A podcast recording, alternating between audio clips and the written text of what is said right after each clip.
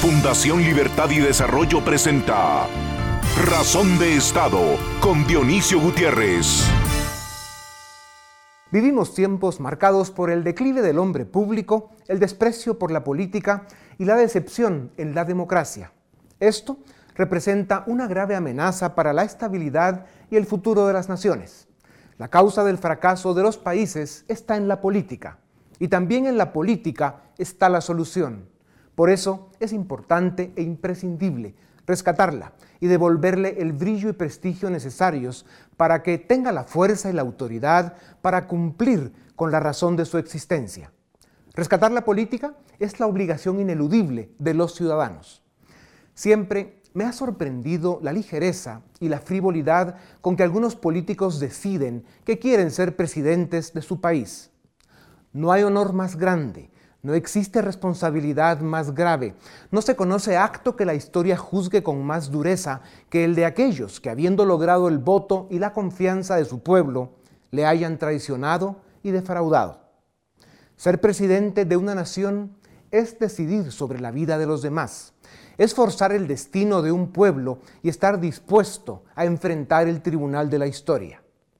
Hoy, en Razón de Estado, les presentamos el tema de la integración de Centroamérica y una entrevista con el presidente de Costa Rica, don Carlos Alvarado.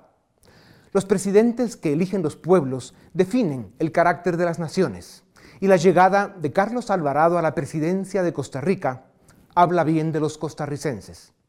El pueblo lo vio como un hombre confiable, valiente, sereno y capaz. Como guatemalteco le deseo lo mejor. Como centroamericano le pido que asuma el liderazgo y ponga en la mesa del debate regional la ineludible integración centroamericana. El mundo, a pesar de la epidemia de proteccionismo, el cierre de fronteras y políticas anti-inmigración que vive hoy, camina inevitablemente a la globalización, ese fenómeno tan brutal e imperfecto como la raza humana. Aunque no se quiera, la era exponencial en la tecnología y el espíritu libre de los hombres y mujeres del mundo nos llevarán a la aldea global. Por eso la importancia de correr y sentar las bases de la integración centroamericana, para no estar como siempre en los últimos lugares en todo y para todo. Por eso, en medio de esa vorágine política, social y económica que viven las naciones, es importante alzar la mirada y ver más allá donde ponen la vista los hombres de Estado. El futuro y el destino de Centroamérica prometen más si construimos una comunidad regional, empezando con una integración económica y después política. A Costa Rica le deseamos que triunfen sus batallas y a su presidente le deseamos que logre el equilibrio perfecto entre motivar la inversión y el crecimiento económico y cumplir con su compromiso de atender los problemas sociales y políticos de su país. No sé cómo terminará el gobierno del presidente Alvarado, pero sí sé que Costa Rica tiene hoy un presidente comprometido con su pueblo, un presidente con el corazón limpio y la conciencia tranquila, un presidente al que su juventud y su trayectoria le permiten desafiar los tiempos y la historia.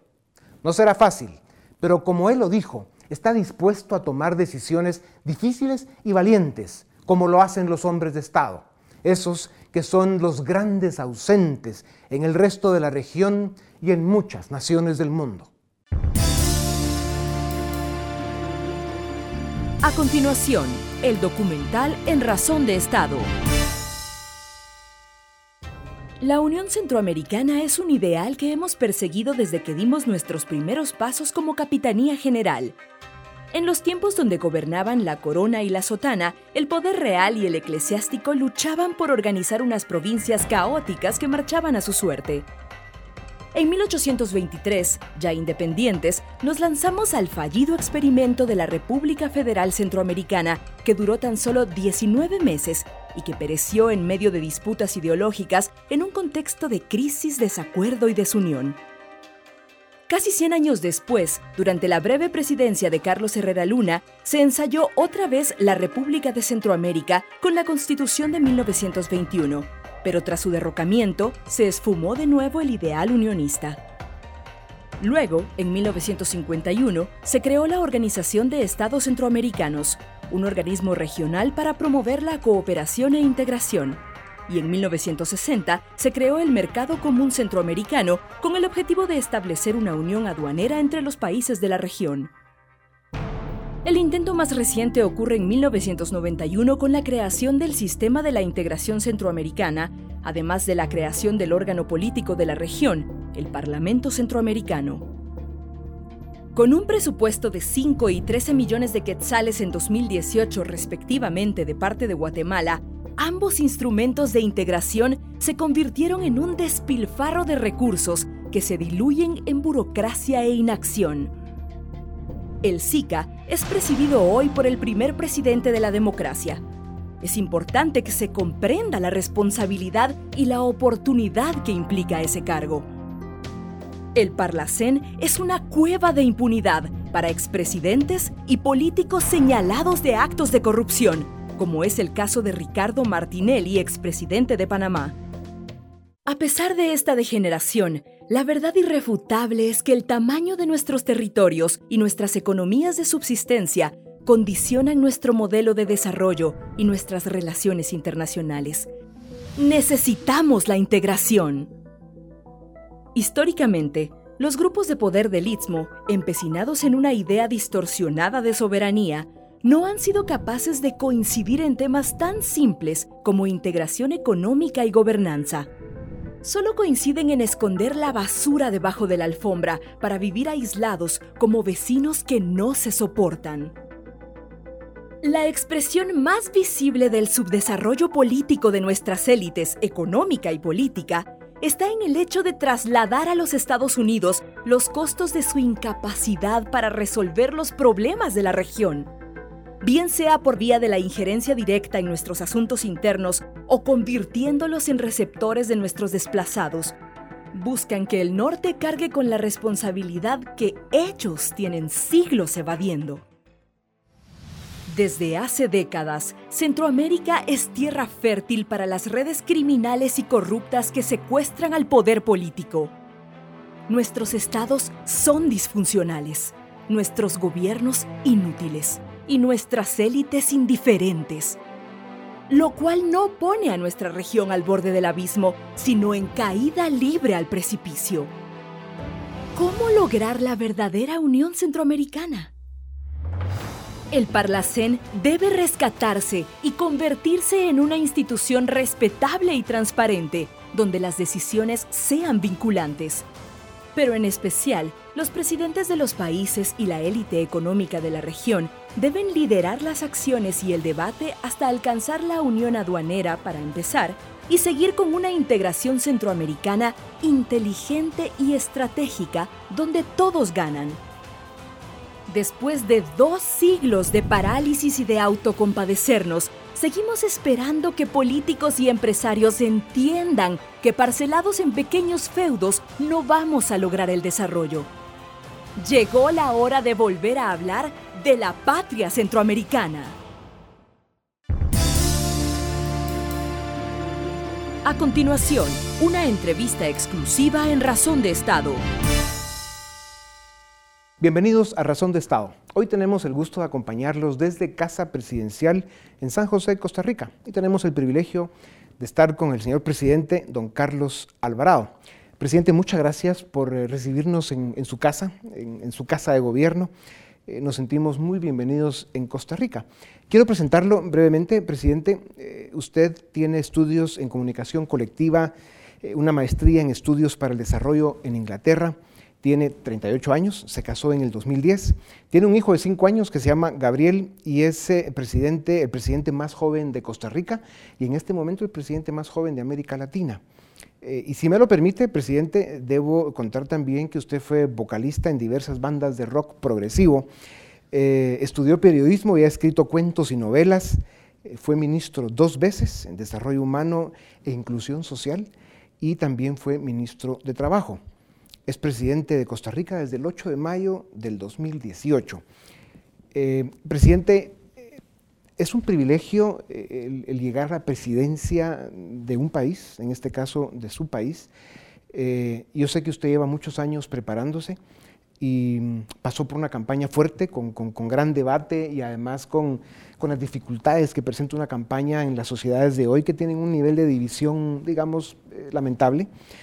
Pero aún así llega usted al poder a un país eh, que tiene datos eh, muy especiales y también desafíos grandes. 5 millones de costarricenses en 51 mil kilómetros cuadrados, digamos en habitantes, ustedes son la tercera parte de Guatemala y la mitad en territorio. Del 2010 al 2017 en Costa Rica la economía creció eh, un poco más del doble de lo que creció en Guatemala. El ingreso per cápita eh, respecto a capacidad de compra eh, de los costarricenses es el doble de los guatemaltecos. Y acá pues tienen un 5.7% de pobreza extrema, que son más o menos 285 mil costarricenses, comparado con Guatemala, que son casi 4 millones de seres humanos viviendo en, en extrema pobreza. Eh, la inversión exterior en Costa Rica fue de 2.7 billones el año pasado comparado con Guatemala que estuvo en 1.5, un poco menos de la mitad. Costa Rica es considerada la democracia eh, más sólida o una de las más sólidas de América Latina y del mundo.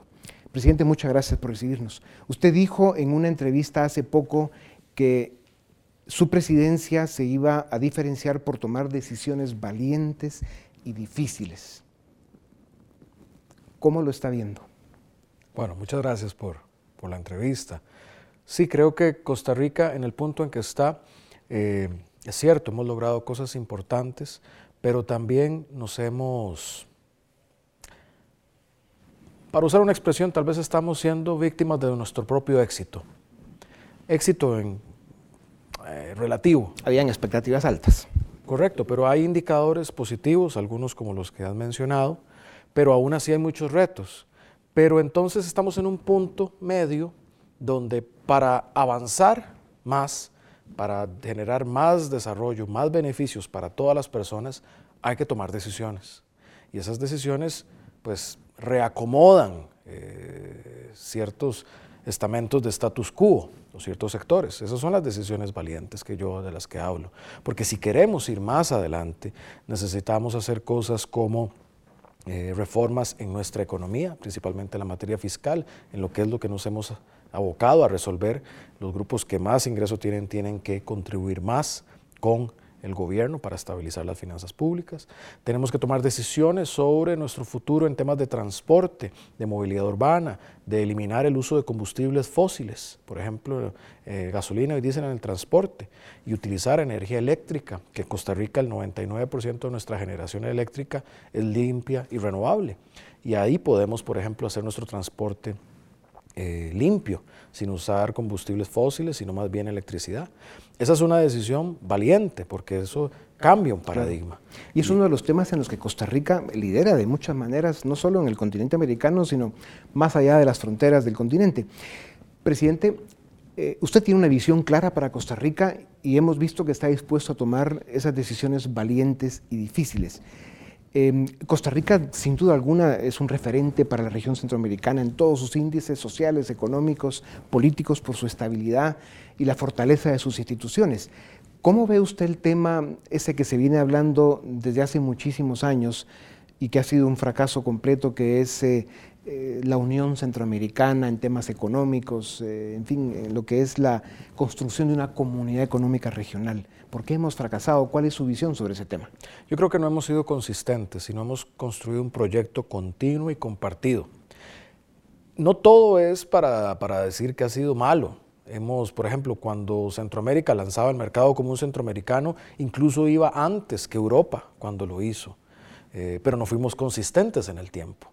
Cuando hubo problemas en el mundo en relación de guerras y otros, eh, fue difícil resolverlo. En el caso de Centroamérica también, pero fueron los países y sus gobiernos y su sociedad civil la de que manera conjunta resolvimos y llegamos a un acuerdo o acuerdos en materia de paz, eh, imperfectos como lo son, pero acuerdos al fin y al cabo, entre nosotros mismos poniéndonos de acuerdo como región. Entonces demuestra una capacidad para hacerlo, pero no una consistencia.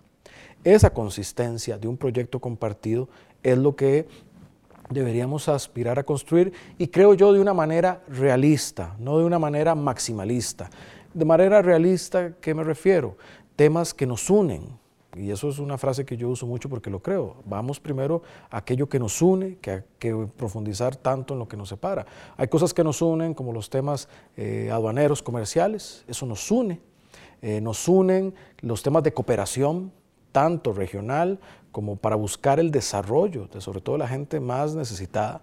Ahí podemos llevar como una voz conjunta el desarrollo a las personas que más lo necesitan en nuestra, en nuestra región y también el fortalecimiento de instituciones, el fortalecimiento de instituciones democráticas, el fortalecimiento de instituciones para el desarrollo, para la economía. Presidente, el liderazgo que tiene Costa Rica en, los temas que mencionábamos eh, le, permite eh, poner condiciones y en ese sentido, eh, ¿podríamos esperar de su presidencia un liderazgo y un posicionamiento sobre las mesas públicas de debate el tema de volver a hablar de la, por lo menos, la unión aduanera para Centroamérica?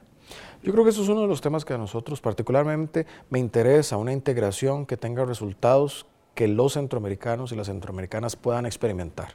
Muchas veces lo que se convierte en el SICA o los órganos del SICA son abstracciones que no tocan la vida de, nuestras ciudadanías, de nuestros habitantes, de las personas de Centroamérica.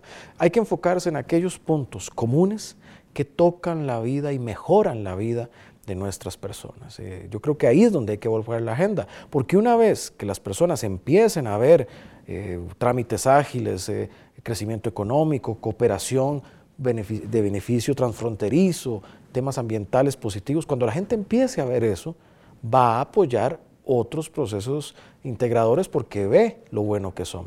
Y en tanto no hagamos eso, será muy difícil. Y presidente, no podemos negar los dramas humanos que se viven en África o en el mundo árabe o incluso en América Latina, en países como Venezuela Nicaragua, donde se están produciendo pues, una serie de migraciones eh, humanitarias porque no se puede vivir en esos países. Estados Unidos está cerrando, Europa en alguna medida también, y están pues poniendo obstáculos a esta, a esta migración humanitaria y bueno, cada país pues tiene sus derechos y sus razones. Eh, es, un momento, es un momento de dificultad eh, incluso por temas de xenofobia que se ven ya en algunas partes del mundo, que complican, pero al final eh, el mundo sigue avanzando de una manera que confirma que nos hace más fuertes si estamos unidos. Y como le decía, Costa Rica puede poner condiciones, porque obviamente aquí van a haber muchas oportunidades, las que no hay en Salvador, Honduras y Guatemala, y en ese sentido habría que encontrar la forma de que el saldo sea positivo para todos y que no sea ningún país, que en este caso podría ser Costa Rica, el que cargue con un saldo negativo por ser parte de una unión aduanera o de una integración. ¿Este rompecabezas tiene lógica o no?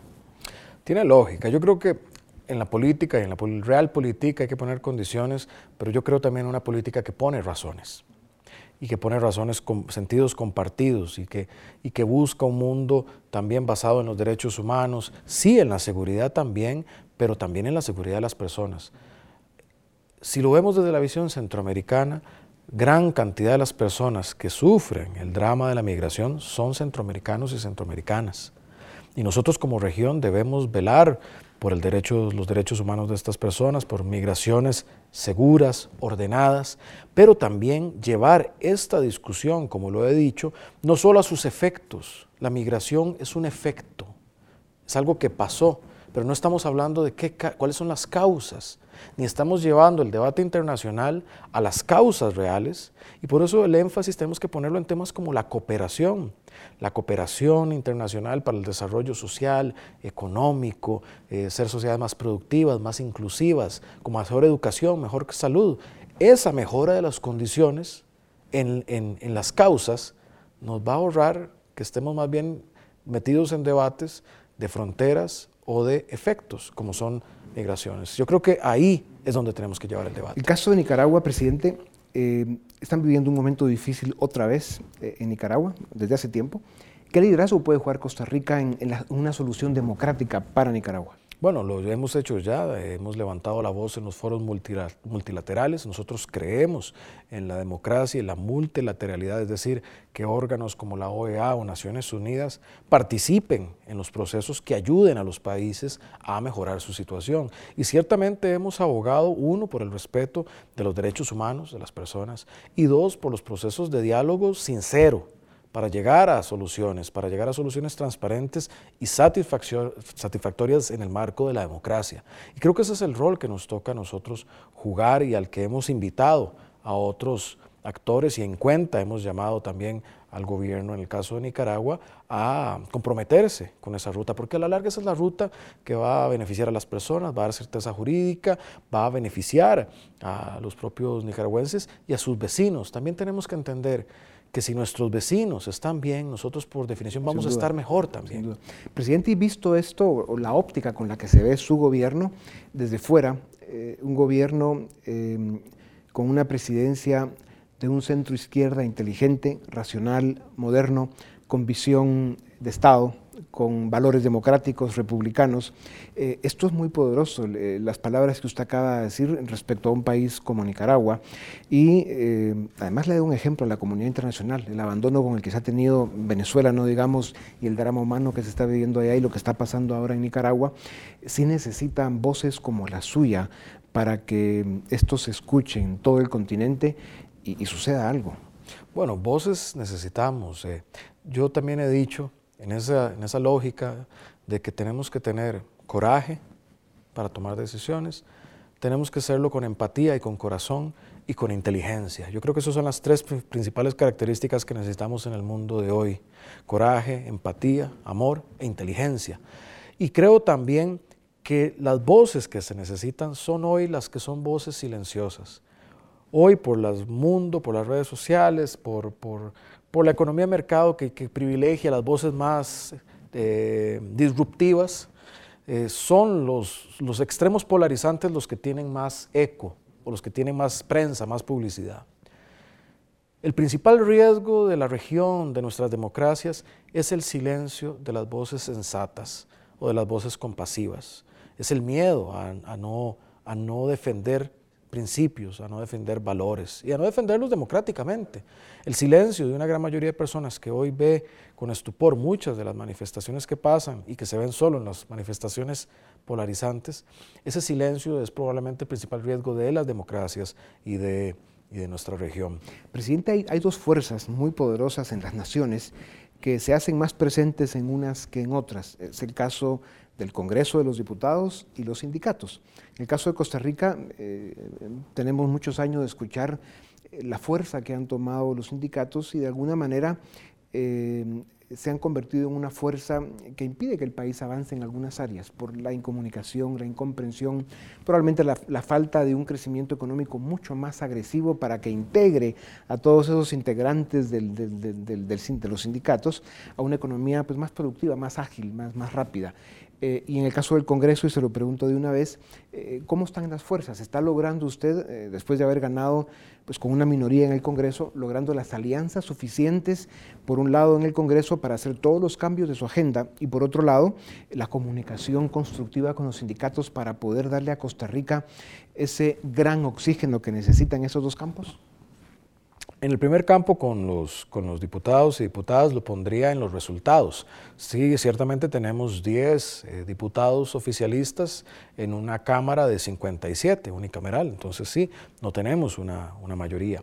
Pero lo hablo por los resultados también. El principal proyecto, que es la reforma en materia fiscal, ha contado con el apoyo de 35 diputados y diputadas en primer debate. Lo que quiere decir es que se logró un acuerdo mayoritario de los congresistas ahí. También se ha dado la elección de magistrados y magistradas con un acuerdo mayoritario que requiere al menos 38 votos. Eh, y así este, este periodo de seis meses ha sido un periodo muy productivo en cuanto a formulación de leyes a través del Congreso. Es decir, ha fluido la política y los acuerdos, la buena política. Eh, un gran proyecto de, para un acueducto grande de riego en el norte del país, con un crédito del Banco Centroamericano de Integración Económica, aprobado, por mencionar un ejemplo, con un acuerdo mayoritario. Entonces, en el Congreso, si bien requiere mucho diálogo, mucho debate, también mucho control político al cual somos sometidos y lo hacemos gustosamente, eh, hemos logrado construir los puentes y avanzar. A las élites, en especial eh, en América Latina, esto es muy común, les cuesta mucho ver cómo se van consolidando y fortaleciendo esos intereses que en un momento determinado se convierten en obstáculos importantes para que los países avancen. Eh, en el caso de Guatemala, pues tenemos mucho que hablar sobre el tema, un Congreso muy disfuncional y, y, con problemas muy serios que no están permitiendo que tengamos ni siquiera una agenda de trabajo para que el país salga adelante y luego pues unas élites muy disfuncionales para decir lo mínimo.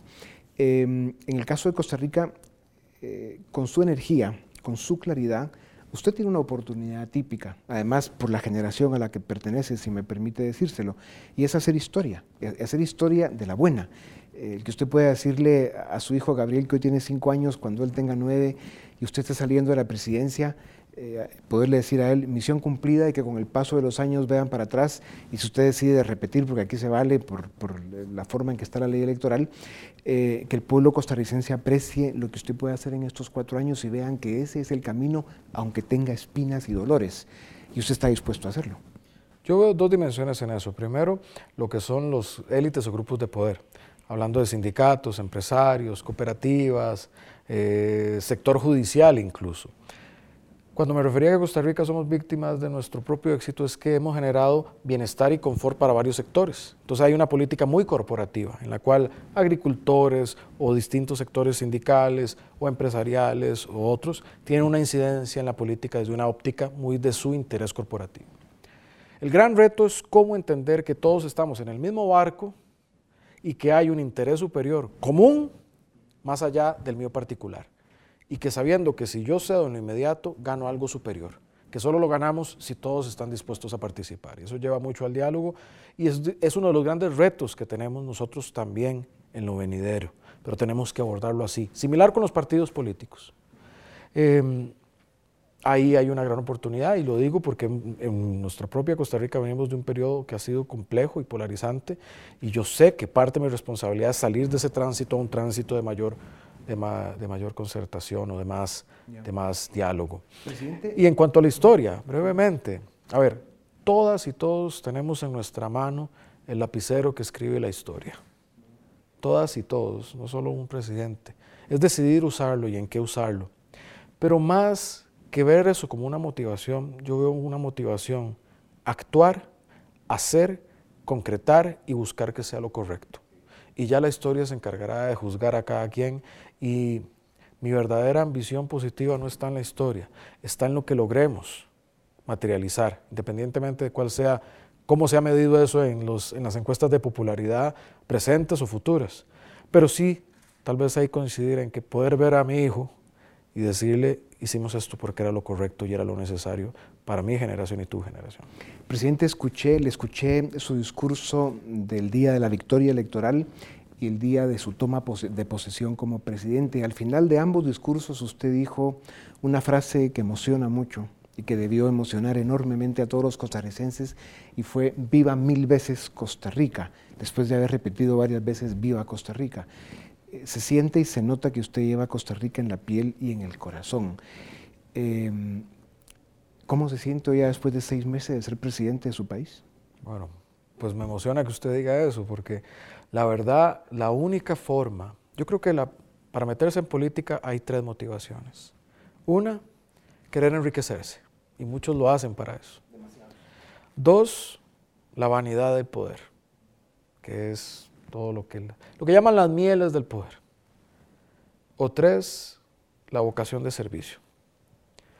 Eh, las tres son muy poderosas. Yo creo que solo la tercera es la que vale la pena. Y para la vocación de servicio tiene que estar motivada por algo muy fuerte que es el amor. Eh, esto para mí, con lo que conlleva, solo tiene sentido si es un gran acto de amor y algo que uno ama, que es al país. Y lo amo porque mis abuelas amaban al país y así me lo transmitieron. Mis abuelos lo amaban al país, algo que yo aprendí de ellos. Mis papás me lo transmitieron y yo se lo quiero transmitir a mi hijo, pero también porque lo siento y lo siento como una responsabilidad. Eh, por eso es que hago esto y por eso es que cuando necesito recordarme por qué hacemos todo esto, es que recuerdo que, quiero a Costa Rica y que la amo mil veces. Pues que viva Costa Rica, presidente, y que viva Centroamérica y que, y que, viva Guatemala y que viva Centroamérica y que vivan nuestros pueblos. Muchísimas gracias. Gracias. Gracias a ustedes también y volvemos en un momento para seguir en Razón de Estado. A continuación, el debate en Razón de Estado. Damos inicio al debate en Razón de Estado. Hoy vamos a discutir sobre integración centroamericana. Debemos impulsar la integración política, económica, financiera e incluso monetaria de la región centroamericana. y para ello contamos con dos prestigiados analistas. En primer lugar, al licenciado Javier Calderón, quien es historiador y analista político, y el licenciado Eric Maldonado, abogado y diplomático. Muchas gracias por estar esta noche en el debate en Razón de Estado.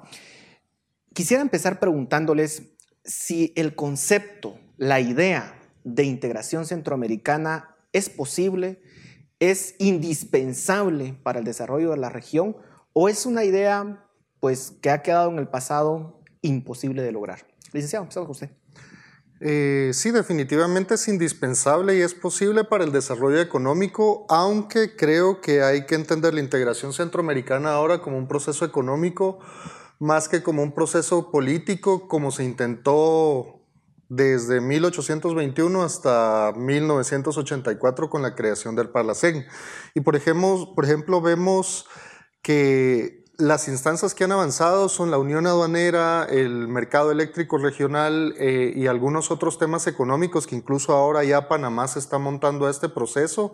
Y en esta época de globalización en la cual necesitamos ser mucho más eficientes en nuestros procesos productivos, definitivamente la mayor integración y la generación de sistemas centroamericanos nos pueden permitir... Eh, pues definitivamente hacer uso o, lograr eh, captar de una mejor forma o desarrollarnos de una mejor forma económicamente. Ahora, licenciado, se habla de la integración económica de la región y constantemente vemos a gobiernos que inauguran integraciones aduaneras o uniones aduaneras, pero Vemos siempre la queja de los usuarios de que no funcionan de la, mejor manera posible y que muchas de estas uniones aduaneras se dan eh, de forma bilateral. No vemos un libre comercio desde Guatemala hasta Panamá, por ejemplo. ¿Cuál es el problema? Sí, hay que recordar que la integración es voluntad política de los estados. Y si los estados dentro de su plan o dentro de sus estrategias prevén la integración, obviamente le van a dar el apoyo político que ésta necesita.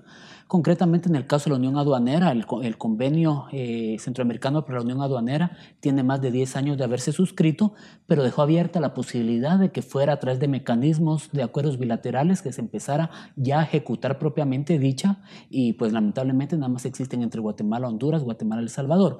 Es progresivo, pero sí quiero traer a colación que además de voluntad política, se requiere una coyuntura regional favorable, el proceso político, la integración es evolutivo, es cambiante, pero a veces también es regresivo. las condiciones hoy en Centroamérica con regímenes autoritarios, sí, estamos en la segunda década del, siglo XXI y estamos hablando de regímenes autoritarios cuya legitimidad es muy cuestionada, eh, gobiernos represivos, gobiernos eh, electos dentro de las formas democráticas, pero en procesos muy cuestionados. Me refiero concretamente a Nicaragua y Honduras. Eh, Guatemala no es que esté en una situación inmejorable, ni mucho menos. Vamos ahí, hacia ahí. Esperemos que no, pero todas estas circunstancias circunstancias conllevan a ello. E durante el siglo XX, la integración de 1951, la famosa ODECA, fracasó precisamente por conflictos internos en los estados, Guatemala, Honduras, Guatemala, El Salvador y Nicaragua, y un conflicto internacional, Honduras y El Salvador. Eh, es decir, eh, hay eh, periodos históricos en que la integración se ve más posible y sí, la integración política ahorita está en un momento particularmente difícil. O sea, usted no la ve. Eh, eh, es necesaria, es indispensable, pero las condiciones hoy, al contrario, eh, por, las, por las situaciones que, indicaba, lo hacen más difíciles, pero no, por supuesto, primero es un mandato constitucional en la mayoría de las legislaciones centroamericanas. El artículo 150 es claro de nuestra constitución, promover la integración económica. Inclusive la constitución guatemalteca va un poco más allá y hace mayor énfasis en la integración económica, pero que debemos ser realistas. Queda mucho por trabajar. Queda en el papel muchas veces. Eh, licenciado Calderón, definitivamente la región tiene problemas políticos. La clase política del país eh, tiene muchas falencias, por decirlo de una forma muy amable.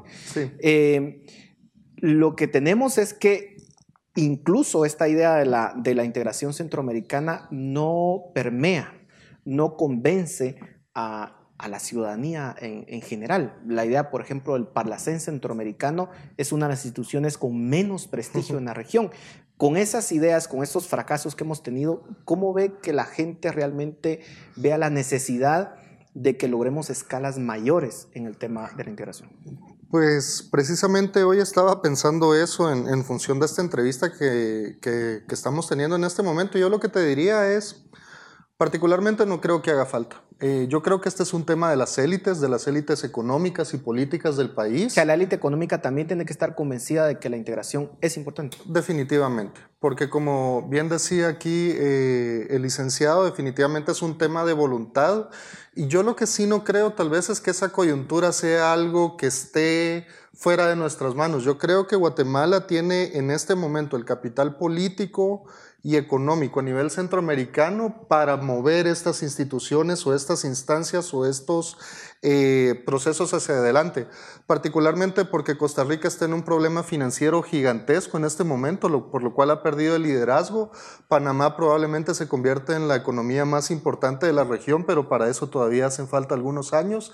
Y en ese sentido yo creo que las élites políticas y las élites económicas de Guatemala deben de reconocer que la Unión Centroamericana, o mejor dicho, la integración centroamericana en temas económicos es necesaria tanto para la expansión de nuestros propios mercados como para el mejor funcionamiento de toda la región centroamericana. Y aquí tal vez la Unión Europea o Brexit nos ha dejado una lección que es bien importante. Eh, la salida de el Reino Unido, de Gran Bretaña, del Reino Unido, básicamente de la Unión Europea, lo que nos permitió ver es que la pérdida de un poco de soberanía también en estos procesos de integración se sustituye de alguna forma con el incremento de la influencia a nivel regional. Es decir, el Reino Unido tenía mucho más poder y más influencia siendo parte de la Unión que estando fuera de la Unión. De la misma forma, Guatemala y cada uno de los países centroamericanos tiene mucho más poder para hacer cosas más interesantes dentro de una integración, sobre todo económica, que fuera de esa integración. Y perdona, eh, tal vez para no quitarte tanto el tiempo, en el tema político yo creo que ese sería un desgaste innecesario. O sea, como bien decía el licenciado, hay distintos regímenes políticos, pero no creo que necesariamente eso impida el avance de una integración en la parte económica. O sea, la, la parte política la podemos descartar por el momento. Ahora, ¿Implicaría entonces que tengamos que cerrar el Parlacén, que tengamos que cerrar, por ejemplo, el CIECA y todas las instituciones satélites alrededor de esto eh, que se han organizado a través del tiempo? ¿Podemos impulsar esa eh, integración económica sin necesidad de estas instituciones? Es importante recordar cuál es la normativa que da origen al sistema de integración centroamericana actual data el año 91, concretamente con el protocolo de eh, Tegucigalpa del año 93, que es con enfoque eminentemente económico, que es el protocolo de Guatemala, que vienen a actualizar todo el sistema de integración de la de los, de los 50. Si es un momento especial para revisarlo, porque creemos, y yo particularmente creo que muchas veces muchas instituciones del sistema de integración centroamericana son elefantes blancos, eh, los cuales producen pocos eh, réditos para cada uno de los estados que los integran. Entonces, para Consume impuestos, pero no necesariamente da resultados. Entonces, para la población, la percepción de la integración es más la de una carga que la de un mecanismo que permite aliviar las necesidades de cada estado. Sí es de, de preocupar la institucionalidad, particularmente un, órgano desacreditado tremendamente es el Parlacén, cuando el Parlacén debiera ser lo contrario viendo el modelo europeo, que no forzosamente es el ideal, pero que ha tenido avances, innegables, el Parlamento de, de, Estrasburgo, que hoy emite normativa supraconstitucional en Europa, es un garante de la democracia y la institucionalidad en los estados europeos. Aquí sucede todo lo contrario en nuestra región, por una parte, porque en su momento eh, los estados decidieron crear un ente prácticamente eh, inútil.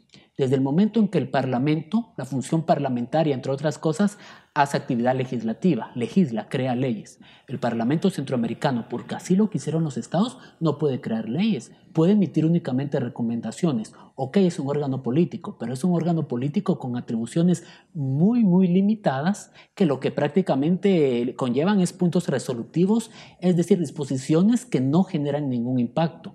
Entonces eso limita. Eh, sí estoy totalmente de acuerdo de que el Parlamento Centroamericano debe ser evaluada su función la Corte Centroamericana de Justicia que pudo haber sido en su momento un gran avance, un órgano regional que tiene función jurisdiccional, desde el momento en que la, un número considerable de estados centroamericanos no aceptan, no reconocen la competencia de la Corte, automáticamente se le relega para solventar conflictos. Entonces es necesaria una revisión. De hay un tema también de no querer perder soberanía de querer de alguna forma tener esa idea de que son estados que pueden tener una voluntad propia y no depender de lo que hagan el resto de estados. Me imagino que por eso es que se le dio tan poca, eh, un papel tan poco importante al Parlacén. ¿Debemos rescatar? ¿Se puede rescatar el Parlacén o lo debemos de cerrar? Eh, mira, desde mi perspectiva lo debemos de cerrar. No veo cuál es la utilidad o la necesidad de tener esa institución en lo particular. ¿Y cuál es la opción entonces para lograr esa integración económica? Básicamente a partir de convenios bilaterales y de la creación de sistemas como ha sido el mercado eléctrico regional, que con todas las debilidades y falencias que pueda tener, eh, te puedo decir que tiene mucho mejor personal que el resto de agencias o instituciones del Estado, tiene un interés común y un manejo común del mercado eléctrico regional y básicamente en gran medida funciona bien en la medida en que Guatemala de alguna forma genera influencia para que cada uno de los actores nacionales trabaje bien. Es decir, yo no miro la necesidad en este momento de un entre supranacional y tampoco le miro una viabilidad política creer que los políticos o las élites políticas y económicas centroamericanas van a aceptar a algo que esté encima de ellos legislando de alguna forma imponiéndoles normativas. Em, Podemos lograr esa integración económica, que, que ese comercio eh, de, de, bienes, de capitales en, el, en la región sea realmente libre y, y lograr una escala yo sí, suficiente. Yo sí considero que el tema político no se debe desligar del económico, si no hay certeza política, eh, si no hay estabilidad social, eh, difícilmente se va a dar un efectivo y verdadero sistema de, eh, o, de, o régimen de intercambio de bienes y servicios, sobre todo porque los estados unilateralmente, es un limitante al libre comercio, pueden imponer normativa, reglamentación o cualquier limitación al libre comercio de forma unilateral, eh, alterando el espíritu propiamente de la integración económica. Yo creo que sí, un elemento esencial es el fortalecimiento democrático. ¿Cree que se puede salvar entonces el Parlacén? En el caso concreto del Parlacén, yo creo que habría que hacer una revisión de si realmente sus funciones son, son las correctas o no. Este no es el momento político para discutir con relación al Parlacén. Creo que ahorita em, la dinámica a nivel regional apunta a que existe un descrédito tal que la tendencia sería suprimirlo. Yo no estoy tan, claro si habría que suprimirlo. De lo que sí estoy seguro es que la inestabilidad económica perdón, la inestabilidad política y social en la región tiene una incidencia económica. Y tiene un costo enorme. Ahora, sí es. Licenciado Calderón, hay dos ideas alternativas, digamos. Una es decir, miren, realmente la idea de integrarse a, otro, a otros países como región no sirve. Mejor abramos nuestras fronteras al mundo de forma unilateral y busquemos de alguna forma aislada de lograr el desarrollo. Y dos, la idea de que ha fracasado, por ejemplo, el intento de la eurozona y de la Unión Europea, sobre todo por el tema del Brexit. ¿Es así?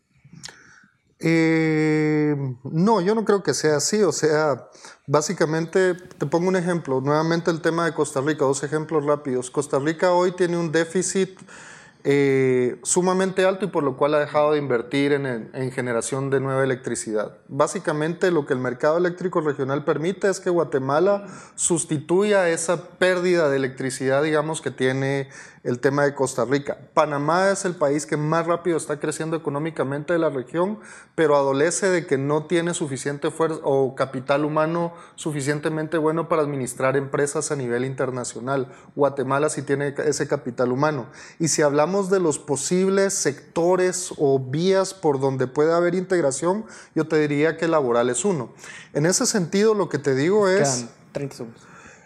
Básicamente, lo que te digo es, es eh, esto lo que nos permitiría es aprovechar de mucho mejor forma las fortalezas que cada uno tenemos de cara a la competencia global que hoy tenemos con Asia y con el resto del mundo. Para gigantes como México, por ejemplo. Licenciado, ¿fracasó la Unión Europea, sobre todo con los problemas fiscales? Definitivamente no. El Brexit, la salida del Reino Unido, eh, la imposibilidad de materializar la, la eh, integración política pues son eh, limitantes, valladares, pero de ningún punto de vista se puede hablar de un fracaso cuando vemos eh, avances reales en, los en, este proceso.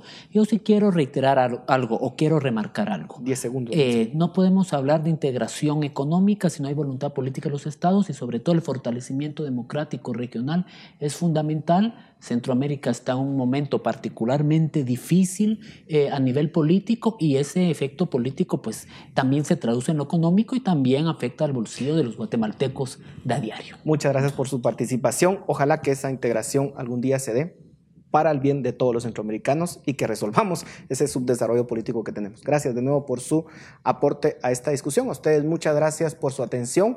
Este fue el debate en Razón de Estado. Volvemos en unos momentos. A continuación, el análisis de razón de Estado. En el concierto de naciones, el Istmo Centroamericano es una agrupación de países minúsculos, irrelevantes y atrasados. Sumando su población, territorio y economía, lograríamos escasamente una escala mínima suficiente. Territorialmente, Centroamérica es tan pequeña que representa menos del 3% de la extensión de América Latina. Bolivia, Perú y Colombia duplican su tamaño y Brasil es 16 veces más grande. América Central tiene 48 millones de habitantes, similar a la población de Colombia y un poco más que Argentina. México, nuestro vecino del norte, tiene 123 millones de habitantes y Brasil 209. El Producto Interno Bruto de Centroamérica sumó 259 mil millones en 2017 Chile, un país con 18 millones de habitantes, tiene un PIB de 277 mil millones y Colombia 314 mil, bastante más que toda Centroamérica junta. Si sumando el territorio centroamericano, su población y su economía nos cuesta llegar a las ligas de los países medianos de América Latina, ¿qué pretendemos lograr siendo naciones pequeñas y sin integración regional? De Guatemala a Panamá hay 1.883 kilómetros y se necesita pasar por cuatro aduanas con trámites que pueden durar horas. Y ni hablemos de la pésima infraestructura que nos conecta.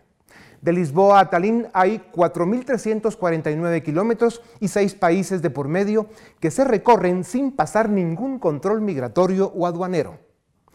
¿Tiene sentido ser pequeños países o feudos ¿O es el momento de integrarnos, aunque sea en el ámbito comercial?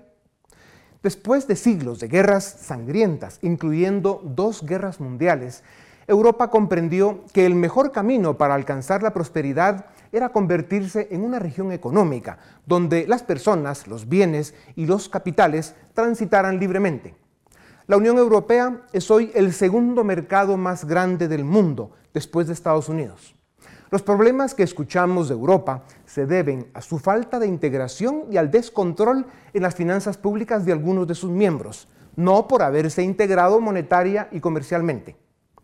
Si una región de 4.4 millones de kilómetros cuadrados, con 512 millones de habitantes, que hablan 24 idiomas y un pasado conflictivo, lograron ponerse de acuerdo ¿por qué es tan difícil para Centroamérica integrarse en una comunidad económica de solo siete países con un mismo idioma, un pasado común y una cultura similar?